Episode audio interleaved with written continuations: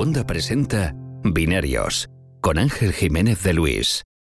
No sé si se escucha de fondo un niño llorando, una- un bebé llorando.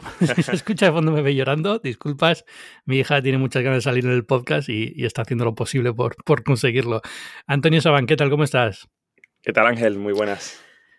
Pues bien, una semana un poco, no sé, no sé, di- dime si no es un invento mío, pero llevo un par de semanas pensando que el mundo de la tecnología está muy raro. No, no veo nada, no sé, como que no pasa nada. No, no sé si es la crisis de los, de los semiconductores o qué, pero no veo tanta noticia de hardware como solía haber antes.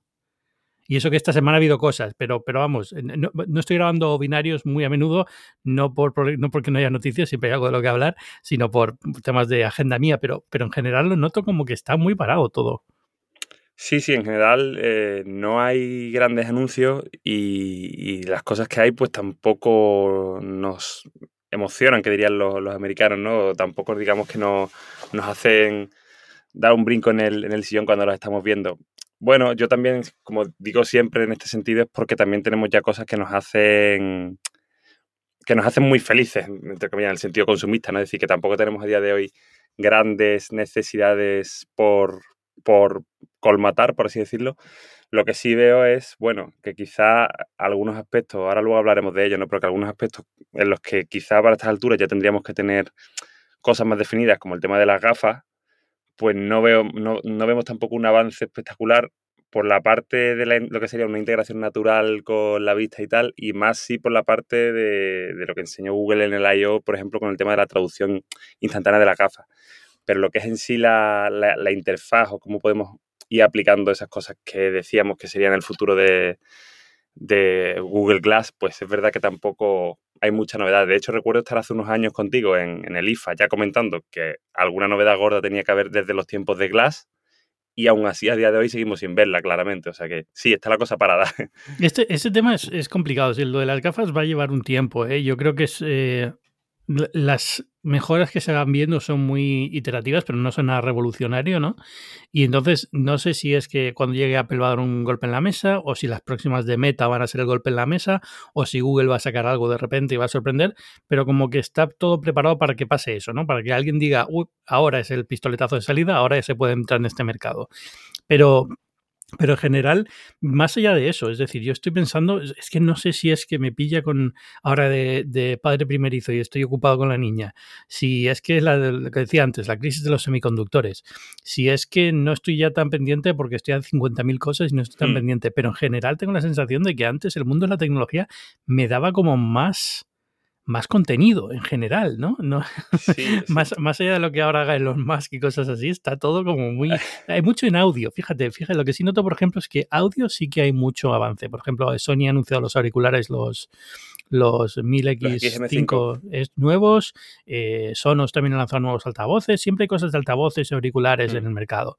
Pero más allá de eso, veo como muy poca actividad. Y también es un- a lo mejor es un ciclo, ¿no? Porque justo hemos tenido las consolas renovadas, eh, eh, las nuevas generaciones de tarjetas gráficas y ahora está todo un poco más parado porque luego la producción de chips está mal. Eh, pero, pero en general, ordenadores, televisiones, ya también hace mucho tiempo que no vemos una super revolución en televisiones y todo es como muy norm- Lo mismo el año pasado, un poquito mejor, ¿no? Y entonces como que le falta ese, ese punto. En cámaras de fotos hace tiempo que ya no lo sigo porque también es verdad que, hombre, el mercado de las cámaras de fotos pues está medio muerto también, ¿no? Se ha quedado muy profesional y muy, muy casos muy concretos. Entonces, no sé si es por todo eso. Y luego en, en móvil, pues hombre, como todo se queda más o menos al ciclo de, de septiembre-octubre, pues también se queda como muy, muy huérfano todo. Sí, en, en móvil, el, en móvil el drama, o sea, ahora, te digo un poco de lo demás porque también tengo quizá algo que añadir, pero en móvil el drama es que, que que estamos viendo continuamente, sobre todo en gama media y tal, que la gama media, ya ni, ni siquiera la alta, o sea, el, el, el consejo este es que se daba siempre de cómprate alta de años anteriores en vez de media de este año, ya ni siquiera eso, o sea, la gama media del año pasado es en muchos casos mejor que la alta, o sea, es como, ha salido, perdón, mejor que la media de este año, o sea, la de 2021 mejor que la de 2022. Ha salido tan buena o, o hicieron los fabricantes con los teléfonos chollo las últimas locuras, parece ser, que ya no quieren, no quieren competir contra sí mismos más, ya no quieren regalarte telefonazos por 300 dólares y lo- o euros y lo que te están dando este año son a lo mejor eh, chips como el Snapdragon 695 frente al año pasado un 870. Eh, o sea, te están, donde antes te daban un, teléfono, un, un, un, smartphone que te podía dar para 5 años, 4 años a muy, con un rendimiento altísimo, eh, tanto en juegos como en aplicaciones exigentes, ahora te están dando otra vez chips de la serie 6, que la serie 6 ya ni siquiera es la que era hace unos años, sino que es como más gama media, es casi la de entrada de Qualcomm. Y, y eso lo hemos visto mucho. Eh, seguimos sin ver avance en cámara, muchos megapíxeles, sensores más grandes, pero siguen sin estar trabajados los procesados. Eh, sí que es verdad que, por ejemplo, hay avances significativos en, que ya casi todas las gamas ya tienen OLED de base, AMOLED de base, y eso, hombre, estén mejor o peor calibradas o traten mejor o peor eh, tema de las escalas de grises, cosas así complicadas de, controlar en pantallas, ¿no? Eh, la verdad es que está produciendo avances enormes, ¿no? Porque de, casi no poder ver un vídeo oscuro tal en una pantalla a poder verlo casi mejor que la mayoría de teles del mercado. O sea, que sí que está habiendo avancillos, pero por otra parte hay como retroceso y yo creo que eso, que a marcas como Xiaomi pueden seguir produciendo si quieren como antes, pero ven que quieren subir un poco el, número de, o sea, el, precio medio de venta. O sea, no, no, quieren seguirte vendiendo teléfonos a 300 euros con un margen bajísimo y quieren empujarte, poniendo precisamente a esos 300 euros móviles más o menos mediocres, quieren empujarte a que te gastes un poco más. Entonces, pues bueno, eso es lo que vemos, ¿no? Que decir, es que vamos a seguir recomendando teléfonos como el Poco F3, vamos a seguir recomendando hasta 2025, porque si lo que me sigue sacando como sucesor de eso es un móvil mucho más, más lento, que sí que a lo mejor tiene una cámara ligerísimamente mejor, pero luego tiene memoria más lenta, menos batería, la pantalla en vez de 120 Hz es de 90 o de 60, eh, etcétera, etcétera, etcétera. Un diseño menos refinado, mucho peor en juego. Y dices tú, ¿qué, ¿qué, me estás ofreciendo realmente? Que sí que va a tener quizás un año más de actualizaciones, pero pero eso qué importa cuando el resto va a palidecer antes de precisamente que ese año de actualizaciones te importe, ¿sabes? En fin. Y sobre lo otro que decías eh, del audio, pues yo creo que sí, que, el audio, desde que salieron los AirPods, sobre todo que hubo esta, eh, este movimiento tan grande, bueno, también ahí Sony hizo mucho con su y Bose, ¿no? Con, lo, con los de cancelación de ruido, o sea, son como, fueron como dos mercados separados, ¿no? Los pequeñitos y los grandes. Sí que es verdad que, se mueve mucho y yo creo que estamos tras eso, o sea, tras smartwatch, tras smartphone, tras tablet y digamos la explosión esta del audio, pues estamos a las puertas eso, de, de otra mini, no diría revolución, pero sí de otra, otro cambio grande en el mercado, que de momento no parece ser el teléfono plegable, eso será como una decisión de ese mercado, pero no de uno nuevo. Y, y poco más. Entonces, eso, ¿qué parece que va a ser? Tema gafas, realidad aumentada, eh, Meta debería ser la nueva Apple en el sentido de se, están gastando tanto dinero en, en I con el tema del metaverso y tal, que la parte del hardware debería también florecer mucho. Pero no lo veo. Fíjate, fíjate. Y es que es que es, es, un poco extraño porque con toda la inversión que están haciendo, casi la parte menos. Lo, lo que más hace falta avanzar es eso, ¿no? Es decir, unas gafas que realmente sean un, golpe en la mesa, un cambio completo, una, una, nueva tecnología que sabemos que está por ahí llegar, ¿no? Esto es renderizado foveado de, de selectivo de, de zona según exacto eh, mejor resolución mejor tasa de refresco. Todas estas tecnologías que sabemos que están ahí no es ciencia ficción no es ni siquiera es desarrollo a largo plazo es decir esas son cosas que se pueden ir implementando y, y, esta compañía que tiene tantos recursos es la parte que no está desarrollando. Imagino que llegará ahora este, este año las nuevas, eh, ha salido esta semana el, vídeo de Mark Zuckerberg que no, no ha querido enseñar las gafas, pero ha dicho que bueno, que es la nueva generación de gafas de gama alta que van a lanzar y, y tienen buena pinta. Eh, pero fíjate, por ejemplo, Microsoft HoloLens lo tiene parado. Eh, y, y, era uno de los grandes candidatos, ¿no? A entrar en este mercado. Eh, Apple espero que digan algo la semana que viene, pero Google I.O. me deja un poco frío en ese sentido. Es decir, ha habido muy poco anuncio y muy poco, ya, ya no digo de, producto de hardware, incluso de, software, ¿no? Es decir, oye, si te estás moviendo en esta dirección, deberíamos estar viendo las, eh, los cimientos de esto de una forma un poquito más clara, ¿no? De lo que, de lo que sí, eh, presentan cosas y, y tienen su, sus kits de desarrollo para cosas de realidad aumentada, pero como que le falta un poquitito más, ¿no? Le falta un poco de, de, de, decir, sí, esta es la dirección en la que vamos, esta es la estrategia que vamos a seguir, ¿no? Sí, y, ni siquiera con, en el caso de Meta, con el tema del cambio de nombre de la compañía, con el tema de, de darle nombre, aunque no se lo han dado ellos, pero darle nombre al tema del metaverso, parece que se vuelve a crear mucha expectación hasta que lo, ponía Alex Barredo, creo que ayer en Twitter, de, de repente una búsqueda de Google Trends, ¿no? De buscando metaverso, y de repente vuelve a estar abajo. ¿Por qué? Pues porque es que evidentemente del, humo no se puede vivir. O sea, la gente eh, le puedes vender lo que va a ser el metaverso, le puedes vender que estás trabajando en algo así, pero evidentemente cuando pasan cinco meses y tu vida sigue siendo la misma que, que, la que se prometió, que aquella respecto a la que se prometió una, una, revolución, pues evidentemente el tema vuelve a perder peso, que fue lo que le pasó yo creo a la, a la realidad virtual también, que ya era mucho y apuntaba de muchas maneras en 2014-2015. O sea, todas las presentaciones tecnológicas iban de realidad virtual, pero cuando ves que los usos son muy limitados y que no hay un avance real para el día a día y ahora vuelves a ver lo mismo, pues pasa lo mismo en los dos casos, ¿no? Es decir, no hay interés. Sí, se, han vendido, tengo entendido que se han vendido más kits de Oculus y tal que nunca, pero bueno, eh, es que luego ves, las tendencias del mercado, ves los productos, ves el software, ves todo eso, tampoco, tampoco parece que haya un, un, interés por parte del público sobre algo concreto. Entonces están ahí viendo qué pasa, qué pasa, qué pasa. Pero claro, entiendo que, si te dan, te, hacen una presentación de un metaverso, que por mucho que no prometan que está ya listo, sí te, que te lo venden como algo casi súper próximo, porque si te dicen que es de aquí a 20 años, mm, no, no, le interesa ni al periodista que está cubriendo la presentación, pues, pues, nada, pero eso, que ya, que ya, que desde el pico que ha alcanzado Metaverso a finales del año pasado y tal, ya estamos descendiendo drásticamente me parece preocupante, pero, pero también me, parece un reflejo de lo que está haciendo la industria tecnológica mm, con este sentido mucho, durante mucho tiempo, ¿no? Sí, humo, humo, humo, humo.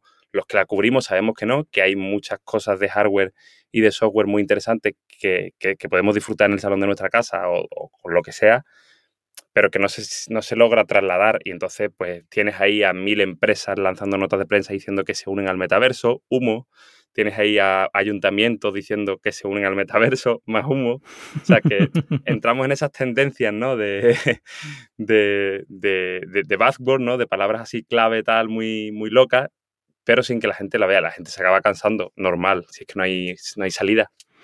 Sí, eh, yo eso, cuando, cuando veamos un poquito más quiénes los jugadores que van a estar presentes y que están haciendo, es decir, yo sé que es un poco es un poco lo de siempre, ¿no? Es que, ah, claro, porque Apple, Apple, Apple, pero yo creo que si dar un golpe en la mesa a los de Apple con algo fuerte, o por lo menos dan a entender que por aquí van a ir los tiros, eso reactiva un poco el mercado. Si los de Meta sacan un casco un poquito mejor a finales de año, eso reactiva el mercado, pero siempre van a ser reactivaciones pequeñas, es decir, no, no hay un interés todavía entre el gran público por esto, más allá de la curiosidad de a lo mejor comprarte una gafas de realidad virtual si son baratas y probarlas y ya está, ¿no? Pero no hay, no hay todavía ni, grandes juegos, quitando el Beat Saber o una cosa de estas, ¿no? Que está jugando todo el mundo. Es decir, no ha habido ningún, ningún título que digas, de repente esto ha, triunfado y todo el mundo quiere jugar con este juego.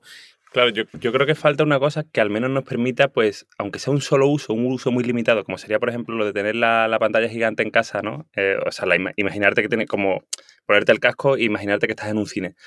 Como eso, eso es posible y al parecer, la, al parecer no, la, en realidad la, la, sensación de estar en el cine está ahí. Lo único que falta de momento es la nitidez que, que no tienes en el cine porque tienes la pantalla tan cerca. Que claro. Bueno, y el pues, calor que eh te da llevar el casco durante dos horas, que es que también parece una tontería pero que si al menos pudieras ver, yo qué sé, eh, una película cada X tiempo y hubiera alguna forma de refrigerar lo que fuera, pues aunque fuera gastarte 200 euros solo para eso, solo para ver una película como si estuvieras en el cine, pues dices tú, bueno, pero vale, es una pasta, pero oye, es que es una pasada ver esto, ¿no? En casa. Eh, pues si fue, aunque fuera un, uso así muy pequeñito, yo creo que, que el mercado crecería.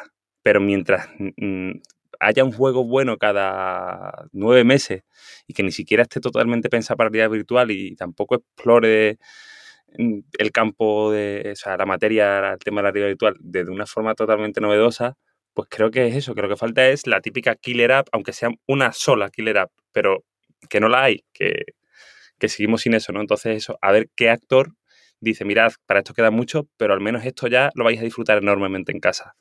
Comprarlo, ¿sabes? Y yo eso todavía no lo he visto. Sí, todo esto venía porque creo que, es que digo que es que no hay no, veo mucho movimiento y pensamos que este es el siguiente el siguiente salto, el siguiente que va a dar que hablar y lo siguiente que va a traer dinamismo al mercado, ¿no? Eh, ponía la excusa lo del audio porque ya digo estaba probando los los XM5 que por cierto los estoy probando ahora, es decir los cascos los estoy grabando con, con ellos.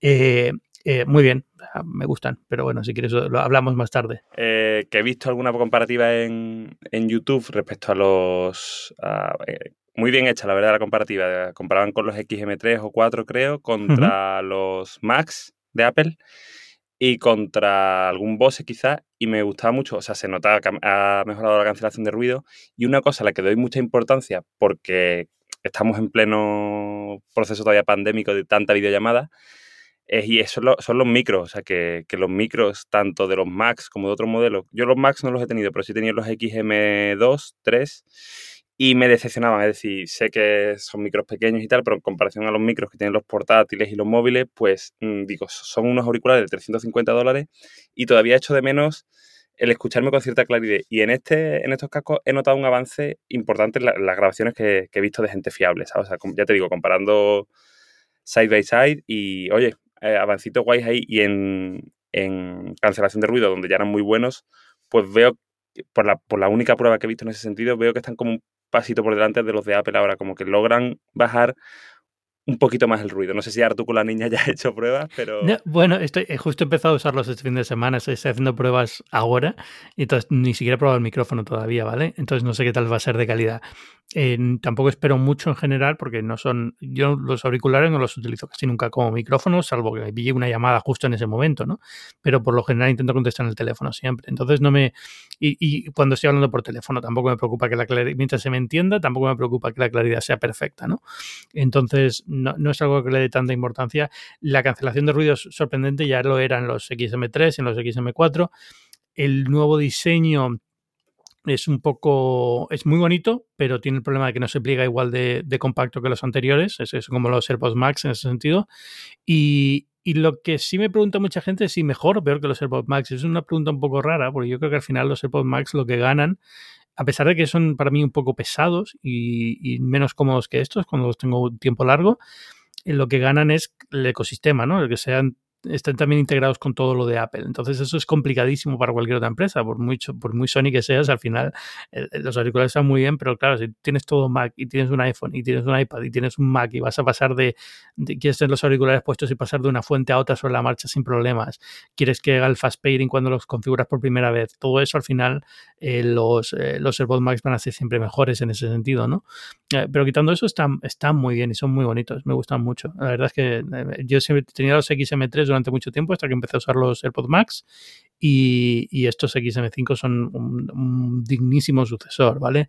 Eh, eh, ya digo, quitando eso de que, bueno, se pliegan un poquito más incómodos, a cambio la forma en la que se pliegan queda un poco más plano, con lo cual tiene su ventaja también si, si lo quieres llevar una mochila o una cosa así, no, no quedan tan abultados, pero sí es verdad que no, no, no queda igual de compacto. Es un poco extraño comentarlo, pero como los otros, vamos a ver cómo lo explico, como los otros se plegaban doblando por, el, por, la, por la diadema, el grosor que quedaba del, del, doblado era más compacto en largo y ancho, pero más profundo, con lo cual eh, era como un, mazacote que tenías que poner en la mochila en algún sitio. Ahora, como se pliegan doblando la copa, se queda como más bidimensional, no sé si me explico, más plano. Sí, sí, sí. Pero se quedan más grandes, son más largos y más anchos, lo que pasa es que queda más plano, con lo cual en una mochila te ocupa más espacio, pero se queda como más plano y puedes meter más cosas en la mochila. Es un poco extraño, no sé cómo explicarlo, pero bueno, es, es, un trade-off de estos raros que no todo el mundo le va a convencer, a mí no me preocupa mucho y que quedan bastante compactos y como los AirPods Max tienen el mismo problema, pues tampoco ya estoy más que acostumbrado. Mm. Bueno, Google I.O., tío, que es algo que te he traído. Tenemos 18 minutos y no hemos ni empezado. pues... ¿Cómo lo has visto? Eh, lo he visto, o sea, ha habido cosas interesantes, pero mm, lo veo como que es un evento que ni la propia Google cuida. Es decir, eh, aquí va, a estar siempre lo de la coletilla de, pero tío, que es un evento de desarrolladores. Sí, claro que es un evento de desarrolladores. Eh, o sea, vale, o sea, sin llegar al nivel de, Microsoft Build, ¿no? Que esto ya es la, que desde hace años, que ya está totalmente maltratado en el sentido de que sí que es desarrolladores 100% que generalmente no tienen ni una cosa interesante para el público general, pudiendo aprovecharlo para lanzar ahí versiones nuevas de Windows y tal, o Windows 11, pues no. O sea, eh, claramente ya está enfocado a otra cosa, Azure, temas así, ¿no?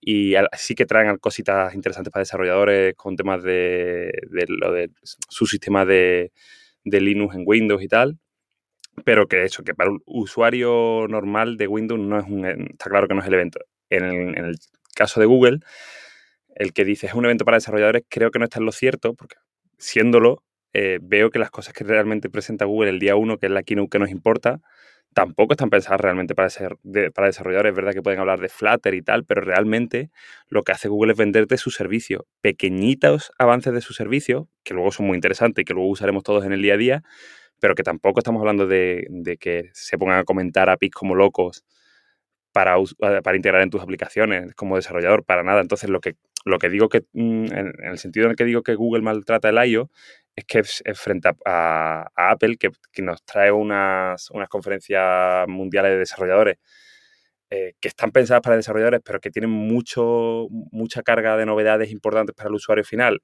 eh, presentándonos todos sus nuevos sistemas operativos. Aquí Google desde hace tiempo nos presenta las nuevas versiones de Android meses antes y aquí te traen ya novedades muy pequeñitas eh, para esa, o sea, te traen la beta 2, alguna novedad para la beta 2.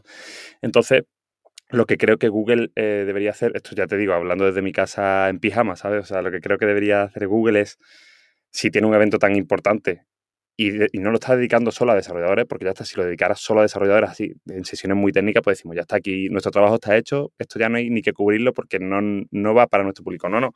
Si en el fondo se sigue enfocando al público, tráete como hiciste en 2014, en 2015 con Material Design, tráete aquí novedades muy gordas, tráete aquí las novedades grandes de diseño, de, de eso de rediseño, no, no traigas novedades menores de cosas presentadas hace dos meses.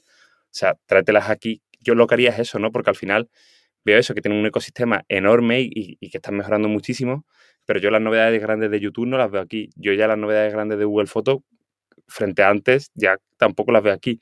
Ves cositas sueltecitas muy interesantes, pero que en el, fondo se te queda la, la, sensación de haber estado ante una keynote aburrida, cuando tienen, ya digo, anualmente novedades y novedades y novedades vía nota de prensa que darían para hacerte una, una conferencia mucho más entretenida y útil para el usuario. Digo que no, que no creo que el, fallo de, esto sea que Google se está enfocando a los desarrolladores para nada, sino que están como disgregando tanto sus productos y sus jamas que luego llegan aquí sin tener mucho que contarte porque ya te lo han contado todo, ¿sabes? Frente a Apple, que sí que a lo mejor pues sacaron lo del Face ID con mascarilla, ¿no? Que lo, sacaron, lo han sacado ya hace poco, ¿vale? Pero lo gordo que era iOS 15 estaba presentado todo junto. Sí. No sé cómo lo ves sí, tú. Sí, no, no, igual. Eh, eh, yo creo que ahí Google tiene el problema de ser una compañía tan grande, ¿no? Porque tocan tantos palos y tienen tantos negocios y, y la parte de desarrollo que tienen es tan grande y abarca tantos sitios, porque tienen también cosas de Machine Learning, tienen cosas de todo tipo, ¿vale?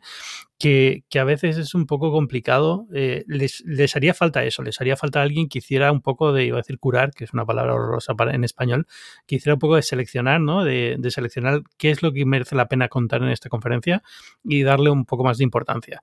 Porque si hay anuncios importantes y sí muestran cosas curiosas, pero como tú dices, quedan como muy muy descolocadas, ¿no? Quedan como muy de, pero esto en qué se va a traducir en algún momento, ¿no? Yo no sé si es que están ya muy quemados de haber presentado mucho producto prometiendo algo y luego se les ha quemado por el camino, ¿no?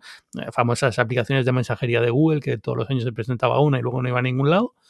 Pero, pero por ejemplo, los nuevos modelos de, de conversación de Machine Learning, de inteligencia artificial, hmm. pues están muy bien. Van a acabar integrados en todo lo que hace Google, ¿no? En Asistente, en muchas de sus herramientas y tal. O en la sumarización que hacen ahora, en los resúmenes que hacen ahora de documentos y demás. Pero, pero te lo cuentan de una forma en la que no, el mensaje no llega, no, no, te, no te enseña muy bien, bueno, todo esto en cómo me va a afectar realmente a mí, ¿no?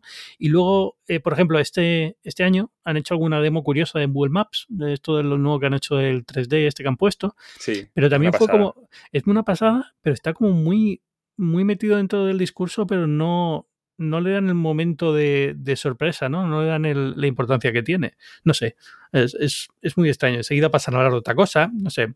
Y es eso, y es, una compañía en la que sabemos que evidentemente tiene la capacidad y la mano de obra suficiente para que todo esto que te demuestran sea real, porque, porque lo logran hacer muchas veces casi sin presumir, pero que por otra parte luego también, como decías, eh, ha habido muchos casos en los que no han sido capaces de, de, eh, de, que ese, de que esa visión prometida en una keynote, en una demo, luego se hiciera realidad. Me, me, me pongo, por ejemplo, en el caso de, recuerdo perfectamente el caso de, que lo he comentado hace poco, cuando presentaron en, dijeron que Google Fotos iba a tener en poco tiempo un borrador mágico que, por ejemplo, estabas haciéndole a tu hijo en un partido de hockey una foto y, y, estás tapado por la valla, pues Google Fotos iba a ser capaz de eliminar toda la valla del partido, perdón, de hockey, no, de, de béisbol.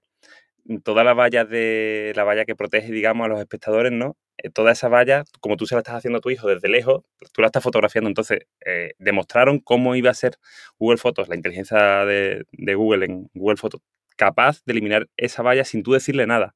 Claro, al final eso lo han reutilizado para utilizarlo en, en inteligencia artificial en el Google Pixel 6 con el borrador mágico, pero es mucho, mucho, mucho, mucho, mucho menos potente que lo que mostraron en 2017. Entonces, no es la primera vez, cualquiera de, y, y, claro, cuando ves cualquiera de estas demos en, en, el escenario, ya no solo que pienses, pero esto va a, llevar va a llegar a España, que es lo típico que también piensas con Apple, ¿no? Que dices, uff, vale, esto es muy bonito pero en, para el Apple TV, pero de momento solo Estados Unidos. O esto es muy bonito en, en Maps, pero de momento solo Estados Unidos. No, no, pero es que con Google te llegas a preguntar, vale, capaces sois y de hacerlo incluso mejor pero esto realmente va a llegarme de aquí a 10 años, ¿sabes lo que te digo? Te quedas en esa sensación, ¿no? Mm. Sí, sí, le han hecho, lo hicieron hace un par de años también con lo de la demo esta de que llamaban el restaurante y la inteligencia artificial intentaba reservar una mesa y eso, ¿no?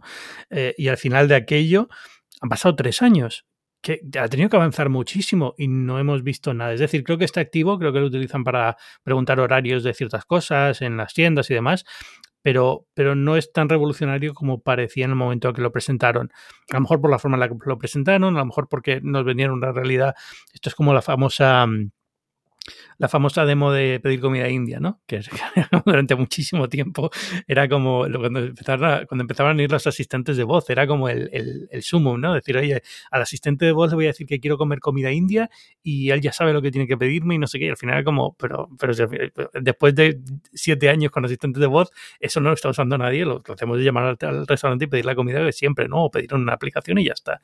Entonces, son también a lo mejor casos y escenarios que proponen que a lo mejor no tiene mucho sentido luego en la realidad aunque quedan muy vistosos, hacen buena demo, ¿no? Como decía Steve Jobs, ¿no? Son buenos, quedan muy bien en demo, pero luego a la hora de la verdad es que a lo mejor lo más sencillo para reservar un, restaurante, una mesa, no es una conversación telefónica con alguien, sino directamente de una aplicación en la que digas a esta hora, a esta hora, tantas personas y se acabó, ¿no?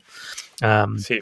Al final, lo triste es eso, que, que, que por ejemplo, desde la pandemia, pues en Google Meet o, bueno, vamos a decir Meet, que al final es como se ha quedado como la, la plataforma hegemónica de videollamadas de Google, matando a Hangouts y demás. En Google Meet sí que han ido mejorando un montón de cosas. Por ejemplo, el tema de la cancelación de ruido, ahora en sí, la iluminación ahora.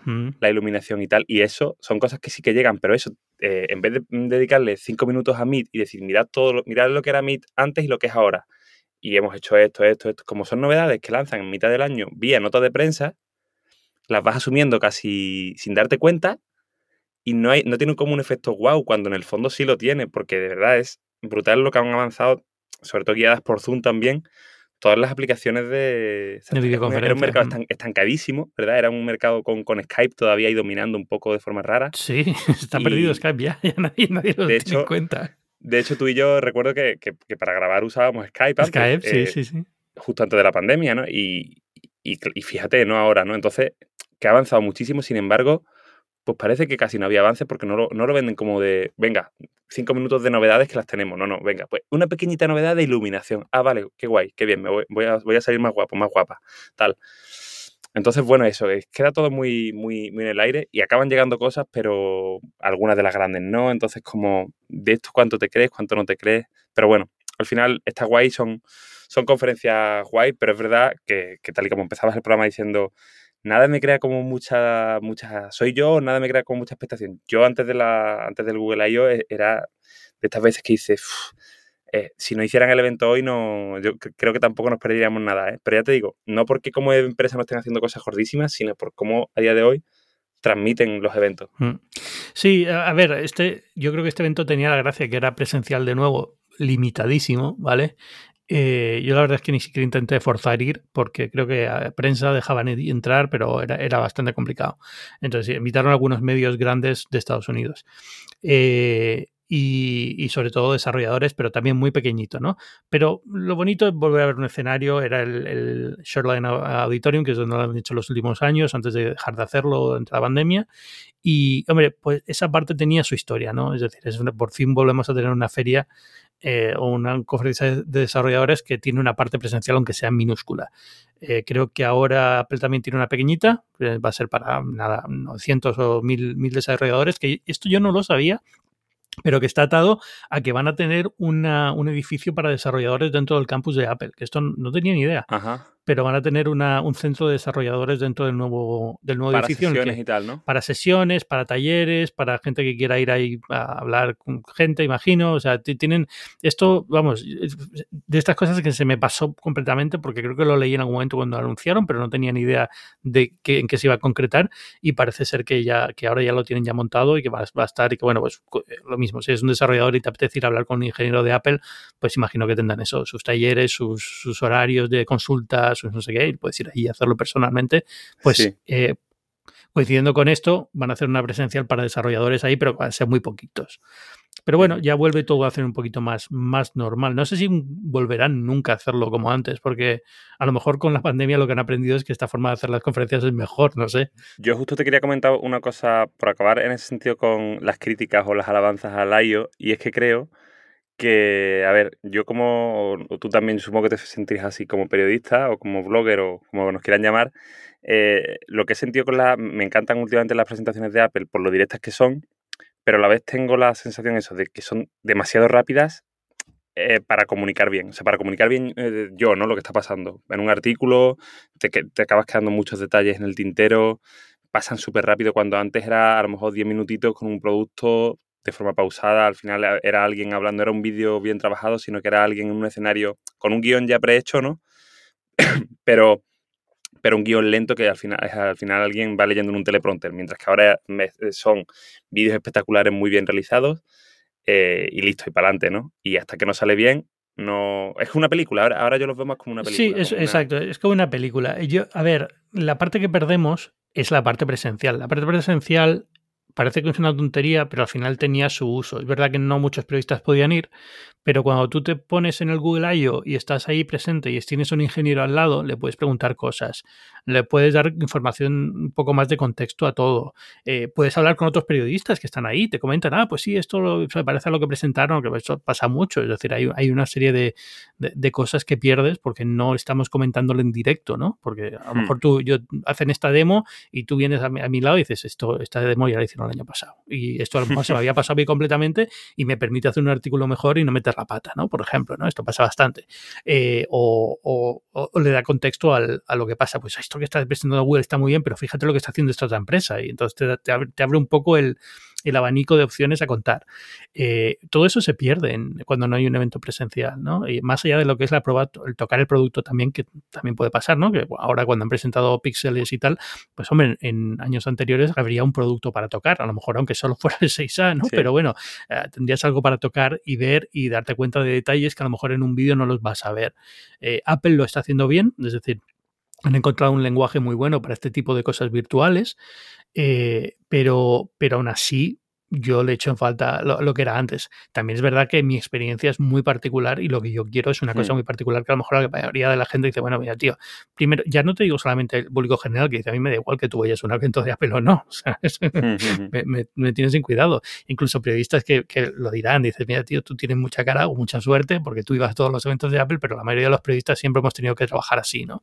Entonces yo entiendo que también es, es un poco hablar desde una posición privilegiada, pero, pero lo echo de menos, echo de menos ese tipo de, interacción y ese tipo de, de evento que están volviendo poco a poco, ¿no? Que ya lo ves más, más rueda de prensa, más tal, pero aún así todavía le quedará. Lo que, la duda que tengo es que si el, el formato de, de la conferencia, conferencia mundial de desarrolladores tiene sentido retomarla como era antes. Y yo creo que a lo mejor no. Es decir, para, para la mayoría de desarrolladores, este modelo que hay ahora, por ejemplo con Apple, que lo hace bastante bien, eh, Google, como ha, tenido un año que no ha habido Google I.O. directamente, es un poco extraño, ¿no? es un poco diferente, pero en general, este formato virtual, internacional, que todo el mundo pueda asistir, en el que eh, las conferencias son por, por, online y tal, a lo mejor tiene más sentido para ellos y les gusta más esto que, que lo de que solamente 4.000 desarrolladores puedan estar en San José y solamente sean los 4.000 desarrolladores que se pueden permitir un viaje a Estados Unidos, un hotel durante, estas, durante este tiempo y demás, ¿no? Entonces, a lo mejor, a lo mejor ya no hay esa vuelta al, o a lo mejor este es el nuevo formato, ¿no? Este formato híbrido de muy poquita gente en, un evento presencial, la mayoría de desarrolladores va a tender virtual y casi todo va a ser virtual. Está claro que el bueno, que se ha demostrado que se, que se puede llegar a, a, cientos de miles de desarrolladores sin tener que limitar, yo creo que a tanto lo que dicen, ¿no? Y luego se ha mejorado mucho, yo creo que la comunicación de los productos al público en general, es decir, eh, nadie, nadie, nadie, salvo los fanáticos a muerte, aguantaban una keynote de una hora y media o dos horas. Yo creo que prestaban atención. Y ahora, con los nuevos formatos, han logrado que, sea así. En cambio, lo que quería decir del Google I.O. es que vi la conferencia y lo comentaba el otro día con mi compañera Amparo, es que eh, me sentí en 2019 de nuevo. O sea, el ritmo, ¿vale? O sea, si, es que lo, que te he dicho antes de eh, Google Meet no tiene novedades, o le podrían dar cinco minutos de novedad y tú me dirías, bueno, Antonio, es que aburrirías hablando cinco minutos de Google Meet. Sí, pero es que al final lo han acabado haciendo igual. Es decir, las cosas que te cuentan, te las cuentan sin ritmo y hasta una pequeña novedad da para tres minutos de, de keynote. Entonces, a diferencia de Apple, que te cuentan muchas en poco tiempo, pero de una forma muy guay y con unas animaciones súper chulas, aquí tienes de nuevo a Pepito o a Pepita contándote mm, novedades pero sin gracia, sin ritmo, tal, que también eso, eso, eso ya depende de lo que, si te gusta más el modelo Apple de presentación, si te gusta más el modelo Google, las clásicas me refiero. Pero aún así yo creo que, bueno, que están más o menos ya equiparadas, ¿no? Que, que las de Google también están muy bien hechas pero, se han quedado atrás en él transmitir esa, frescura que transmiten ahora muchas conferencias, no solo de Apple, sino de, de, de otras compañías, a, raíz de, la pandemia, decir, oye, tenemos que zanjar estos 45 minutos, una hora. No podemos estar dos horas como antes. Sobre todo si no tenemos mega novedades, que no las había. Ya, bueno, vamos a hablar ahora ya de, novedades propiamente dichas, más ni siquiera de software, vamos a centrarnos en hardware porque yo creo que una de las cosas que me sorprendió es que hubo bastante hardware eh, un poco incluso contraproducente, es decir, un poco efectos Borne este, que, luego me encontré con mucha gente no sabe lo que es el efecto Borne, lo voy a decir aquí por si alguien no lo conoce, pero bueno, eso fue una compañía de ordenadores, Osborne, que, que anunció el Osborne 1, que era su gran ordenador, y después dijo que iba a venir el año siguiente unos Osborne 2, unos digamos, anunció todo el line-up de los próximos 4 o 5 años, y claro, la gente dejó de comprar los Osborne 1 porque sabía que venía uno mejor, ¿no? Ese es el efecto Osborne. Cuando dices, anuncias algo tan adelantado, que afecta a las ventas de, lo que tienes ahora. Esto es un poco lo de Google, que es decir, Pixel 6a, bueno, es lo que suelen anunciar todos los años, ¿no? En, el Google I.O., la versión del Pixel del año, un poquito más barata y tal. Pero luego ha metido el Pixel 7, ya lo han enseñado el Pixel 7. Con lo cual, si te vas a comprar el Pixel 6a, tienes el 7 a la vuelta a la esquina, pues te han dicho que llega en octubre.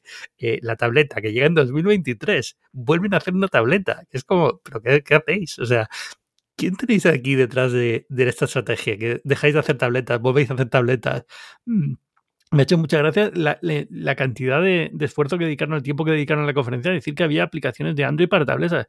Lo siento, no hay. O sea, es que son muy poquitas. Y, ahora estáis intentando hacer un esfuerzo para que haya más, pero es que ni de lo más gracioso Lo más gracioso del tema de la tablet fue anunciar que iban a actualizar 20 de sus aplicaciones. Digo, o sea, estáis asumiendo que durante años no las habéis actualizado, porque si tenéis que presumir de, actualizar vuestras propias aplicaciones, eh, ¿qué habéis estado haciendo? ¿no? O sea, está claro que, no ha habido mercado y que vosotros habéis sido parte de los culpables de. Totalmente. o sea, bueno, a ver. Android no fuera a más era, era, un mercado muy difícil, ¿vale? Es decir, eh, esa tableta se vende la Fire de Amazon y ya ve el iPad y ya está. Todos estos Samsung y tal venden poquísimas unidades, ¿no? Comparadas con el mercado general de tabletas. Dijeron, creo que dieron una cifra de 270 millones de tablets Android en uso. Y claro, digo, sí, pero ¿cuántas de esas tienen Android 4.4 todavía? Y las utiliza mi abuela para ver su su, su PDF y YouTube, ¿sabes? o compañías para salas de reuniones, para gestionar salas de reuniones, cosas así, ¿eh? puntos de venta, cosas así. No es, no es que se usen como se usa un iPad o como se usa, no digo por ese Apple, ¿eh? la, Fire TV de Amazon, ¿vale? O digo Fire TV, pero no es Fire TV. La, la Fire de Amazon, ¿vale? El, Kindle Fire. Y, y quiero decir, cuando, cuando cuando te das cuenta de eso, dices, bueno, no ha habido mercado. Vosotros mismos lo habéis intentado tres o cuatro veces con Pixel, con, bueno, en aquel momento no Pixel, pero bueno, lo que sea, eh, con tabletas propias. Y, habéis tirado la toalla ya varias veces.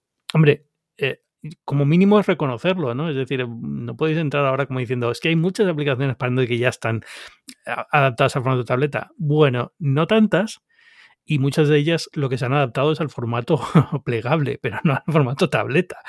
o sea, es, Es, un poco, es un poco extraño. Que yo, oye, enhorabuena, que vuelvan de nuevo. Es verdad que es una, una estrategia de producto cohesionado, debe tener de todo, no solo de tener eh, teléfono, ¿vale? Porque al final, hombre, hay, hay un mercado para esto eso lo estás regalando a la competencia, básicamente, ¿no? es como, bueno, si vas a tener tus propios procesadores, vas a tener tu propio eh, stack tecnológico y software y tal, pues mete una tableta también que no deja de ser un teléfono más grande, o sea, no tiene mayor secreto. Y de hecho es una forma también de, lograr eso, pues lograr tener un ecosistema que de verdad sea completo en el sentido de, vale, a lo mejor la tableta no me la voy a comprar, pero si quiero trabajar con un Chromebook, pues que las aplicaciones adaptadas para tableta lleguen a, también a ese Chromebook, que, ya a día de hoy es así, ¿no? Ya tienen aplicaciones Android y que de verdad haya una calidad, es decir, que no tengas que utilizar una aplicación estirada de, móvil, ¿no? Exacto. Mm. Y, es, que es eso, es, vale, los Chromebooks van mejor que las tablets, pues trabajanos, haz, algo como un, algo más holístico, haz, un programa tipo el, el Catalyst de Apple, de forma que todo, todo fluya de arriba abajo, ¿no? De, de la pantalla más grande hasta la más pequeña.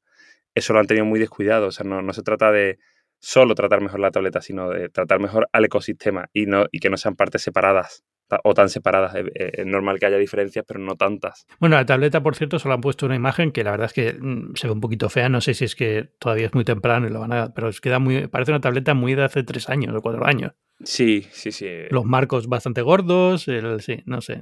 Hablamos de 2023, ¿no? y para 2023, que, es, que ni siquiera han dicho final de año, que es curioso. No, es, ni siquiera noviembre. O... 2023 imagino que además tirando más hacia finales de 2023 que principios, pero bueno, vamos a ver cómo, cómo acaba la cosa. Pero bueno, y Pixel 7 también. Pusieron la imagen y dijeron que iba a ser la siguiente generación de procesador Tensor, pero nada más. O sea que realmente el único anuncio de hardware bueno, el de los auriculares y el del Pixel 6A. ¿Qué, qué te parece el Pixel 6A? Pues eh, con los Pixel, los, o sea, con los modelos A de los Pixel siempre tengo sensaciones encontradas, porque, por ejemplo, a mí el, el Pixel 6, el básico, no el Pro, porque el Pro, lo que han podido probar compañeros míos y tal, tiene muchos bugs. Yo pude probar, precisamente por el tema del borrador mágico, eh, pude probar la parte software, bueno, el móvil durante un mes. Me gustó bastante por el precio que tenía, era como, por fin puedo, puedo recomendar por unos 600 euros en Android una cámara que me convence. Que fíjate, ¿no? O sea, es una locura ya de dinero, pero que es que no las había, no las había que me, que me, que me gustasen por ese precio. Y bueno, el, el, tema que le veo a los píxeles es que, es que Google sigue sin tratarlos bien de nuevo en, en, sistema operativo, o sea, en, el nivel de, optimización del software y tal. A mí no me ha dado problemas, pero siguen dando muchos... ya te digo, el Pro, por ejemplo, tiene muchísimos bugs. lo que sí me ha pasado a mí, por ejemplo, la, el brillo automático tardaba horrores en, subir el brillo cuando salía a la calle, tardaba horrores en bajarlo cuando entraba en casa a oscuras. Eh, muchas cosas así, ¿no? Eh, y los, el modelo Pro mucho más que todo eso. Entonces, bueno, pues eso, por 600 euros era decir, qué bien, tiene una grandísima autonomía tal. Ahora bajas un poquito y bueno, son 459 euros el Pixel 6a, que no me parece mal precio, pero claro, eh, solo al final va a poder jugar la baza esa de mm, tener la mejor cámara por ese precio, que no me parece mala baza, pero lo que me preocupa es... Pero la cámara no es tan buena, la cámara es peor que la del 6. Eh, la principal está ahí, ahí, ¿no? O sea. No, es sensor de 12 megapíxeles en vez de 40. Cierto, cierto, cierto, cierto. sí, sí, sí, sí, me había quedado. De hecho, lo, raro del 6A de este, de este año es eso, que el 5A siempre era un poco como la propuesta era, te llevas la misma cámara que el, y el procesador del, del 6, aunque la pantalla sea un poco peor, eh, aunque los materiales sean un poco peores y tal. Pero es que este año realmente lo único que mantienen es el, es el procesador, que bueno. sí, el diseño también es un, poquito, es un poquito más chico, que a mí me gusta que sea más chico, pero se han cargado los 90, los 90 hercios, que bueno, siendo Apple la que saca un SE a 500 euros que no tiene ni pantalla OLED, pues bueno, tampoco es tan criticable, ¿no? O sea, sabiendo que Google, bueno, tendría que compartir, competir, perdón, con otras bazas más potentes porque tienen un mercado mucho más pequeño, pero bueno, es lo que hay. Pero al final Sí, o sea, e, era la cámara y no dudo que por, que por ese precio siga siendo la. Sí, no, será muy buena cámara, ¿eh? Será muy buena cámara de 12 megapíxeles, simplemente que el sensor no va a ser tan, tan avanzado claro, como. Claro, claro, no, no, no. yo, yo, me había hecho mm. un lío porque eh, recordaba que era 12 megapíxeles, pero estaba con mi cabeza como asumiendo que el 6 también seguía en 12, ¿sabes? Eh, me, había hecho, me, había hecho, el lío ahí hacia, hacia abajo en vez de hacia arriba, ¿sabes? Sí, yo creo que no, porque ahora voy a comprobarlo. No, no, no, no, no, no, no. Eso, eso te lo. O sea, que te confirmo que, que, es como dices, solo que me he hecho el lío antes. ¿Sabes? De, esto que tienes el dato delante de tuya y no te llama la atención porque ya está, porque asumes que el otro es así también. Eh, claro, sí, sí, son 12,2 12, megapíxeles el gran angular y 12 el ultra gran angular, F1.7 y F2.2. Sí, o sea, no me, no me, preocupa porque, porque eso, porque sé que va a ser la mejor, pero te queda sin una base importante, por ejemplo, el, el, el 4A, que yo tenía también, porque tengo, de hecho, por aquí por casa, sí que tenía la cámara la misma, ¿no? Entonces, bueno, se queda un poco en tierra nadie. Yo creo que Google lo que, lo que mejor podría hacer con los píxeles de entrada es dejarlos con ni siquiera con cámara de gama alta, o sea, hacer lo que han hecho, lo que pasa es que se han ido un poco de precio, pero quiero decir que creo que el mejor Pixel para expandir mucho el mercado sería uno que pudiéramos recomendar todos a 300 euros, que supiéramos que a quien se lo estamos recomendando le vamos a recomendar 3, 4 años de actualizaciones, 5 de seguridad, y que va a ser una cámara que aunque sea de gama media, sea muy muy buena, porque yo creo que la, gama media no necesita sensores de 108 megapíxeles, de 50, de, de 64 y nada de eso, necesita un procesado simplemente bueno sobre un sensor ya de por sí bueno de gama media, que haga fotos muy pintonas y que pueda competir en ciertas cosas con la, con la alta. O sea, no creo que nadie por 300 euros quiera la foto de un iPhone. Bueno, habrá gente que sí, ¿no? Pero en general... Todo el mundo la quiere. te digo yo que todo el mundo quiere por 300. Es más, la mayoría de la gente piensa, piensa que lo tiene. O sea... sí, bueno, sí, sí, en la guerra de números sí. Eh, el caso es que creo que sería una apuesta más equilibrada. Vender mucho más por 300. Lo que pasa es que no se han metido ahí y, creo que no creo que lo hagan pero me gustaría mucho más esa apuesta, es decir, una cámara regulera, pero mejorada muchísimo por, el software de, cámara de Google. Y sería de verdad una cosa que yo recomendaría a todo el mundo si tuviera la constancia de que Google luego lo va a ir actualizando bien, no, no te va a ir mal a los dos meses están teniendo problemillas con las actualizaciones, las lanzas, ahora se cargan una cosa, ahora arreglan otra. Por ejemplo, el, sensor de huella del, del 6 un fallo llegó gordo. Mm. lentísimo. Entonces dices, son como fallos como, como cuando le salió tan mal a la pantalla del, 2XL, ¿no? Como, que, como, como si la compañía algo tuviera en sus raíces de, de, hardware que no, no son capaces de arreglar y no son capaces de tener una estrategia sin fallo, ¿no? Que todas las marcas tienen fallo, pero como que Google siempre se la acaban acumulando. Entonces, bueno, pues eh, dice, recomiendo el, recomiendo el 6A. Pues probablemente eso, tenga la mejor cámara. Ahora, es que no sé si te va a responder de aquí a un año o se van a cargar cositas en el software, que no es tan, que no es tan raro que pase, ¿eh? que no es por ponerme yo pijo con, ay, es que esto no va como me gustaría. No, no, no, es que yo tengo el 4A ahora mismo, ya te digo, y el 4A me llegó, me iba genial, y con 30 aplicaciones, 20 aplicaciones que les tengo instaladas, se arrastra bastante en, muchos momentos y, es un chip que vale, que no es puntero, pero que para ese tipo de, uso que le pido de vez en cuando, que es mirar alguna cosilla en aplicaciones que no tiene el iPhone y eso, lo enciendo y digo, madre mía, qué mal va, pero ya te digo, antes incluso de que me llegara el iPhone, que me compró hace poco, se estaba arrastrando mucho cuando no había ido así antes, ¿no? Entonces, no me da la confianza que me dan otras marcas de poder recomendar a largo plazo por mucho que sepa que van a tener actualizaciones de, cuatro años. En fin, es complicado. Pero me fío ahora más de otras cosas de Google, ¿sabes? Que de, sí, que de, sí, que de, que de exacto, mío o cualquier otra. A ver, en general, a mí los, los Pixel siempre acabo con un A porque como no utilizo Android de principal y quiero tener un teléfono Android del que probar cosas, pues es el barato fácil de tener en casa que se puede considerar estándar, ¿no? Entonces, solo comprarlo eh, por tener un Android para probar aplicaciones, para probar cosas. Eh, dicho esto, me parece que han recortado demasiado este año no sé si también tiene que ver con el tema de, los microprocesadores y de la, logística que tienen problemas para conseguir los sensores o que llegan con un precio muy alto o que no los hay porque estos sensores de 40 o 50 que usaba el, 6 están parados para el 7, no sé. Pero, pero desde luego eh, algo ha fallado. Es decir, no quiero decir que ha fallado, porque puede ser un gran teléfono, más allá de, eso, ¿no? Pero que algo ha fallado en la estrategia que tenían hasta ahora de mantener las mismas prestaciones, cambiando calidad de pantalla y materiales. Sí, que además, eh, eh, por ejemplo, eso en el, en el 4, el 4 bueno, es verdad que el, 4 sí que era más, más plástico selle, más plásticosillo, pero bueno, tampoco, ¿no? Era, el 4 ya era, era era el marco de aluminio y el 4A es de plástico completo. Quiero decir que en el, 4A lo tenías por 389 euros y, había una diferencia de, precio más grande. Ahora que la diferencia es menor, pues eso sí, sí que se echa de menos el que alguna cosa clave, clave, como al menos los 90 Hz, si no la cámara, los 90 Hz, o si no los 90 Hz la cámara, pues sí que sea igual, porque al final, vale, que tienes una cámara, eh, perdón, una pantalla de 1080p 60 Hz que a día de hoy tiene todo el mundo, ok, que tienes un diseño que tampoco es el más espectacular del mundo, ¿no? Que hay, yo creo que hay móviles de gama media con menos marcos y tal a día de hoy. Mm, eso, no, acaba de destacar, destacará eso en el, que quiera el procesador de la cámara de Google y lo conozca muy bien, pero nadie va a ir buscando el 4A, eh, perdón, el 6A si no se lo recomienda alguien que sepa lo que es de verdad ese teléfono. Eso es el punto, ¿no? Es decir, no, no llama, no llama. Yo, diría, para mí la, cosa se resume así, eh, y esto es algo que suelo decir muy a menudo, pero en este caso es como más evidente, ¿no? Que por, por 150 euros más, un 6 mejor que un 6A. Totalmente. En este, este, caso ha quedado como muy, queda muy patente. En otros no tanto, a lo mejor en otros sí que el salto, bueno, pues es un poquito más de dinero, pero cuesta más justificarlo, pero en este caso yo creo que queda más que justificado por una mejor cámara, o teóricamente una mejor cámara, todavía no he visto las pruebas de este.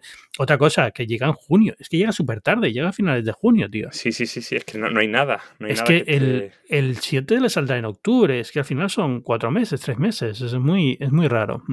No, y que además lo han hecho muy raro, muy, ha sido muy gracioso porque justo con el anuncio del, 6A a 459, el, el 6 que tenía un precio creo de, de 650 euros lo han bajado a 579, es decir, están lanzando la gama media para darle, eh, o sea, para decir, que no se quiera gastar tanto, que se compre gama media. Y justo bajas oficialmente el precio, que no, no es algo que hagan muy comúnmente en la, en la, tienda de Google, justo bajas el precio al teléfono ya en sí más equilibrado que tienes y que yo, es el que recomendaría porque como he dicho, el, el, 6 Pro es que está dando problemas, o sea, y tiene mucha menos autonomía y tal que el 6 normal. O sea, el 6 normal, si no quieres el teleobjetivo, es el bueno.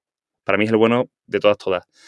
Y ahora le van y le bajan el precio justo cuando ya han anunciado otro. O sea, es una estrategia errática y rarísima. Pero bueno, oye, van a tener tres buenos, tres buenos teléfonos, cosa que no siempre se ha podido decir de... De Google. Eh, sí, Está, está, bien. está bien es quejarnos por quejarnos. Es decir, son buenos teléfonos en general, ¿no? ¿no? es... Y para mí, ya te digo, cuando tengo que comprarme un Android suele ser el que me compro porque es el el, que considero más o menos que marca el estándar de lo que es Android. Yo sé que hay, grandes ofertas. También aquí en Estados Unidos es diferente, ¿eh? que aquí no hay mucho Android que sí en Europa. Hay muchísimas restricciones, eh, más allá de Huawei. ¿eh? De, incluso sin restricciones hay muchísimos problemas de distribución. Aquí no hay muchos de Xiaomi. No, Xiaomi no llega, por ejemplo. O sea, al final las... OnePlus sí es más fácil conseguir, pero en general no hay una distribución tan buena de, de, teléfonos Android aquí, con lo cual no hay muchos que no llegan nunca ni vemos nunca. Yo lo veo como tú en general, o sea, por mucho que luego entiendo, le, encuentro fallos, los uso, ya digo, como el 4A que me va lento y tal, digo, si tuviera que gastarme mi, dinero, porque este es, de, este de trabajo, pero si tuviera que gastarme mi dinero, creo que soy un poco más soca, pero lo pondría los, los huevos en la cesta de Google, o sea, eh, lo veo así, o sea, me, me encanta Android, pero me encanta cierto Android, no distingo mucho ¿no? entre lo que es el Android puro, que ya no es puro, pero bueno, el, el Android de Google, by Google, del Android by Samsung, Android by Xiaomi, Android by eh, Realme, etcétera, ¿no? Mm. Mm. quitando esto, ¿hay algún otro anuncio? de los auriculares, que son, digamos, la competencia directa de los, de los AirPods Pro, que bueno, a ver qué tal salen. Yo creo que bien, ahí no creo que haya mucho, yo con los auriculares lo único que decir que ya yo no pude probar los anteriores, pero me, han dicho que bastante bien. Ahora les añaden cancelación de, ruido con cifras que han dado bastante decentes de autonomía. Yo ahí lo único que añadir es que creo que ha pasado un poco como cuando Apple sacó el iPhone a, a, 999, 999 dólares el 10 o 1.159 euros en España, como que de repente todas las marcas han creído que tienen un mercado y una imagen de marca que les permite sacar auriculares a 200 euros y que todo el mundo se los compre. Eh, es como, no, no sé si me entiende lo que quiero decir. sí, sí, sí. Como, Apple vende AirPods y aún así Apple está rebajando mucho los AirPods, ¿no? Hay muchas ofertas puntuales y tal. Es de los productos de Apple que yo he visto más rebaja en general, ¿eh? Es impresionante. yo creo que porque tienen muchos y porque quieren inundar el mercado lo más rápido posible, pero me ha sorprendido mucho porque no es una estrategia muy normal en Apple, pero sí claro, mucha rebaja dices, como Apple ha lanzado los suyos a 279 euros, yo los voy a poner a 220 dólares o, euros. Mm, digo, ya, pero ¿qué has demostrado? O sea, ¿qué ha demostrado Google en el mercado del audio, en el mercado de la conectividad? ¿O qué soporte les ha dado durante, desde 2016 que lleva Apple frente a eso Google, no me refiero? Como para venderme algo eh, y que yo me lo tenga que comprar. Que yo entienda que estos son los AirPods de Android. Mm, que es, es Google un referente en sonido, que por eso digo que probablemente Apple no, tampoco lo era en 2016, pero bueno, pero compró Beats, etcétera, etcétera. Tenía muchas cosas y su ecosistema muy bien montado. Pues veo a todas las marcas haciendo esto, lanzando auriculares de 200 y pico euros y a los meses mm, ofertas de 99. Claro, digo, claro, si es que. ¿Por qué? Porque este es el precio que tienen en función a, la, a, la, a, lo que entiende el mercado que es esta marca en audio, ¿no? O, en, o en conectividad o que va a funcionar. O sea, no existen los, los, AirPods de Android como tal. La gente sigue preguntando mucho, oye, ¿cuál me va a comportar? Porque no hay unos tan claros, aunque los hubiera baratos y caros, ¿eh? me refiero. Como si, por ejemplo, están los, de Sony, que son los auténticos referentes de los grandes, ¿no? Me refiero, los XM grandes. Eh, y aquí veo eso, que está todo el mundo queriendo subirse a ese carro y digo, es que tú no has hecho a lo mejor los méritos de los demás, ¿no? Al igual que el Pixel el 6 Pro no ha hecho los méritos de Samsung y de Apple para valer lo que ellas piden. Aquí en audio lo veo igual y son, que no lo digo solo por Google, lo, digo porque me llama la atención como de repente una cosa en la que no gastábamos dinero hace cinco años, de repente todo el mundo te pide 200 euros, que era lo que nos gastábamos en tablets buenas de Android etcétera, ¿no? también es abrir un, una, una, caja de Pandora con el tema del audio en Android en general, ¿no? Es decir, porque luego también la experiencia de sonido es muy diferente en los teléfonos que tiene la gente, porque los procesadores de sonido de Android, según qué modelo y qué teléfono, no es algo a lo que le solemos prestar mucha atención cuando hacemos review de producto y tal, pero es verdad que, que hay, hay, grandes diferencias, ¿no? Con lo cual, yo creo que la experiencia ya de entrada está preparada para que el público sea menos exigente en ese sentido y que no le preocupe tanto que sea una, una opción premium, ¿no? Entonces, es que hay tantos auriculares inalámbricos baratos ahora en el mercado que, por mucho que crees que intentes crear un estándar, yo no creo que nunca hubiera mercado para un estándar oficial dentro de Android, ¿no? Ah, es, mi sensación, no, no, sé. También es verdad que no, no utilizo tanto para escuchar música, con lo cual no, no, lo sé, pero en general siempre me ha dado mucho problema el audio en Android, desde el día uno más corte, latencia. Exacto, muchísimo.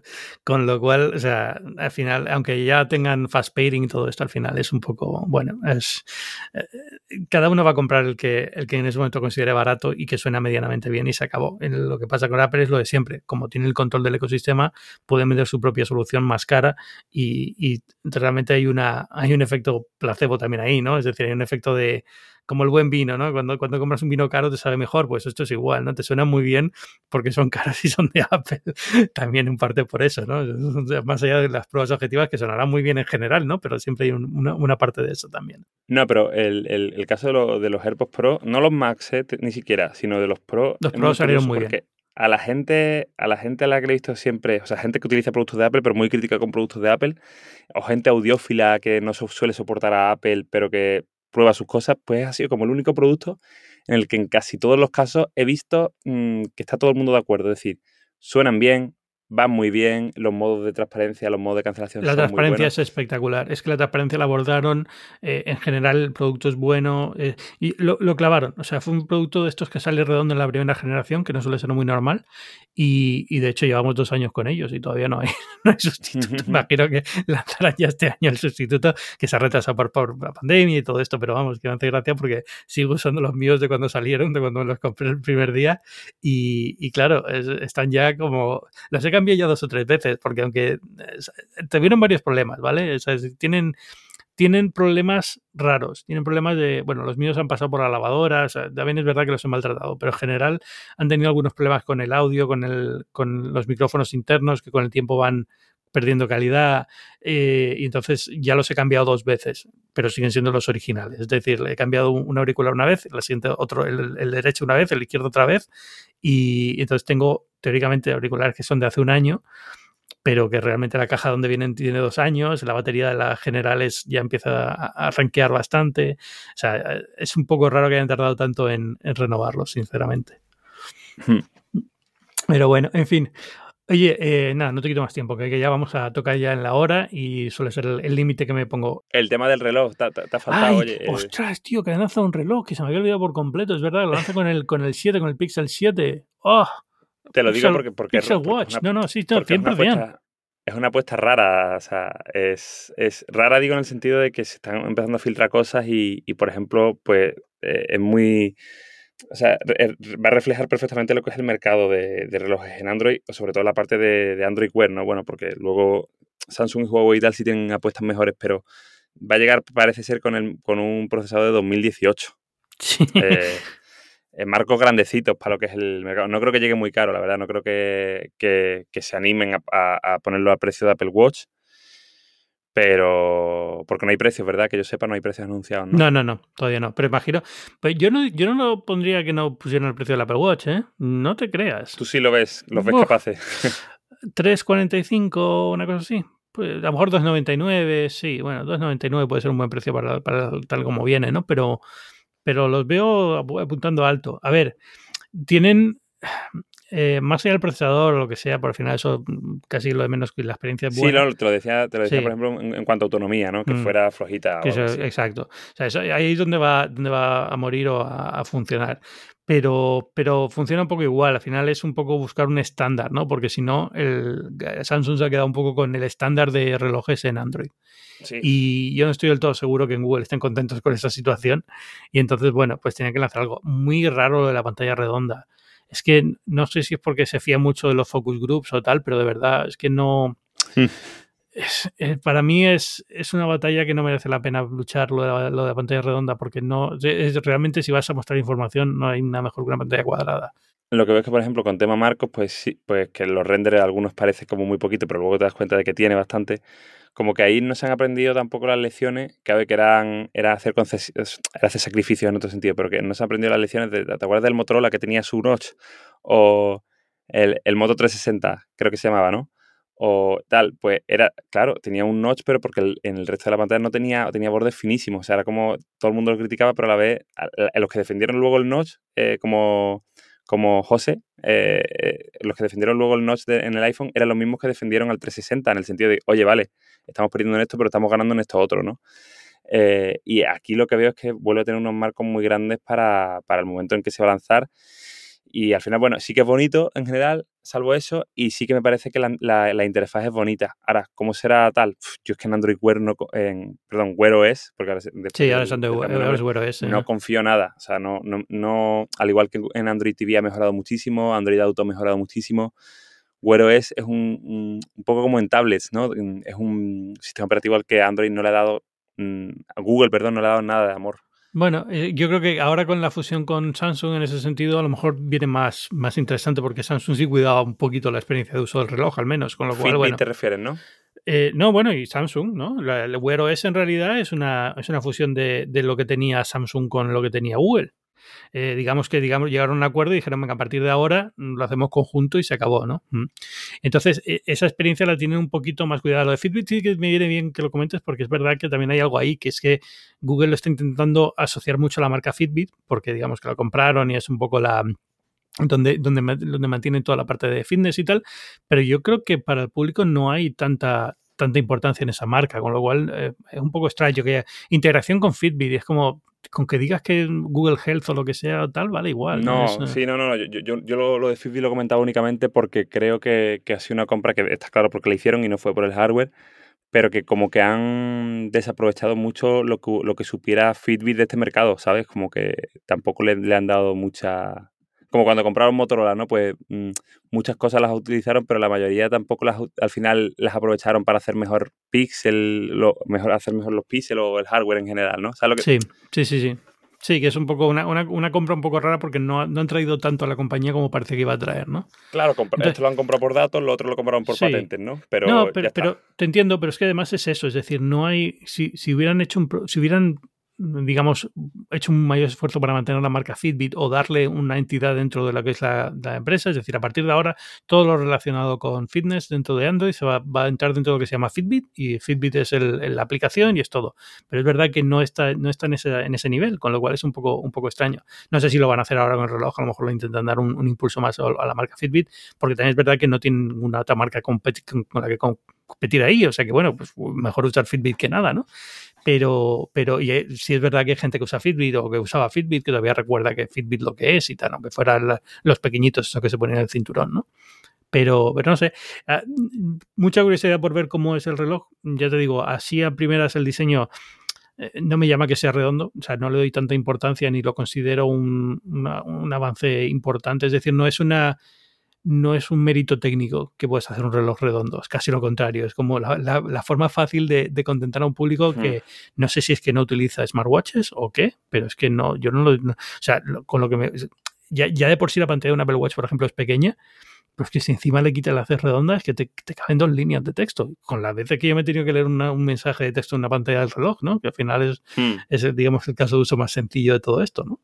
Pero, sí, no sí, Sí. Aunque, aunque la competencia también está ahí, ¿eh? En redondos. Sí, no, no, sí, no. Yo creo, pero, pero yo creo que más por diferenciación y por. Pero no es que sea. O sea, al principio había mucho.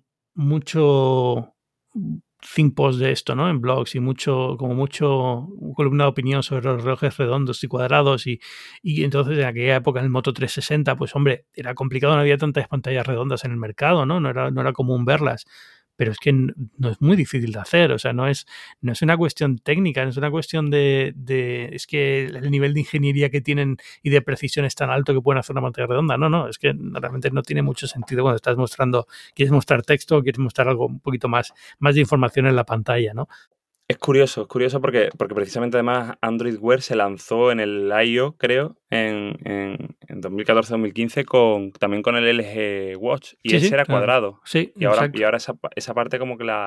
Bueno, siempre, siempre tuvieron, tuvieron cuadrados y tuvieron redondos. Siempre fue un poco como dejamos elegir, pero, pero bueno, yo sinceramente creo que es, es una oportunidad perdida de haber pasado a formato cuadrado y empezar a decir a la gente, mira, vamos a hacerlo serio y hacer formato cuadrado. Yo creo que nadie es que no, sé, a lo mejor yo estoy muy metido en el mundo de Apple, entonces no, no me doy cuenta, pero no, no creo que nadie esté intentando no llevar un Apple Watch porque es que justo lo, lo que le molesta es que sea cuadrado.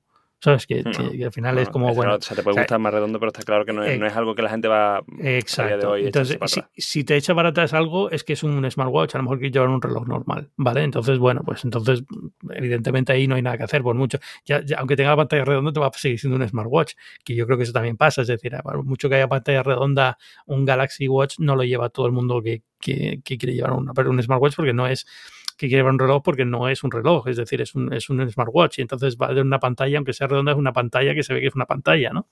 Uh, no, no, sé, no, ya digo, no entro ahí porque imagino que hay gente que, que le gusta esto, pero en general yo creo que es un error de diseño no ir a una pantalla cuadrada en un smartwatch porque quieres mostrar información y es lo que vas a hacer más a menudo.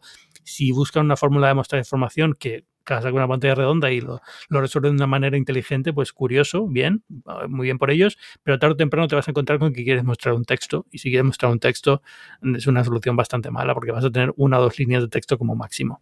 Hmm, sí, sí.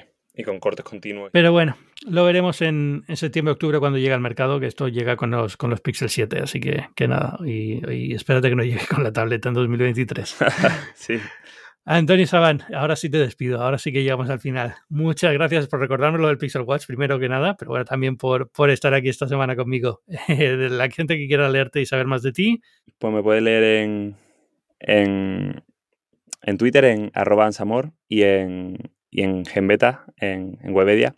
Y ahora también escribo poquito, pero también escribo a veces en Chatacajón, que estoy ahí con más temas de teles y casa conectada y demás. Pues muy bien, pues ahí, ahí, mandamos a la gente. Muchísimas gracias.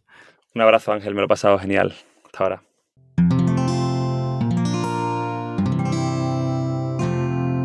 Puedes escuchar más capítulos de este podcast y de todos los que pertenecen a la comunidad Cuonda en cuonda.com.